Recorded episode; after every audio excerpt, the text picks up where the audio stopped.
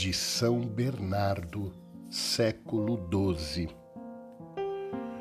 Guarda, pois, a palavra de Deus, porque são felizes os que aguardam. Guarda-a de tal modo que ela entre no mais íntimo de tua alma e penetre em todos os teus sentimentos e costumes. Alimenta-te deste bem e tua alma se deleitará na fartura.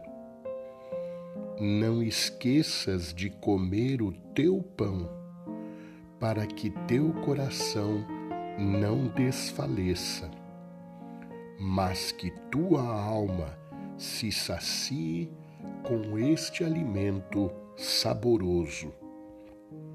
Se assim guardares a palavra de Deus, certamente ela te guardará. Virá a ti o Filho em companhia do Pai.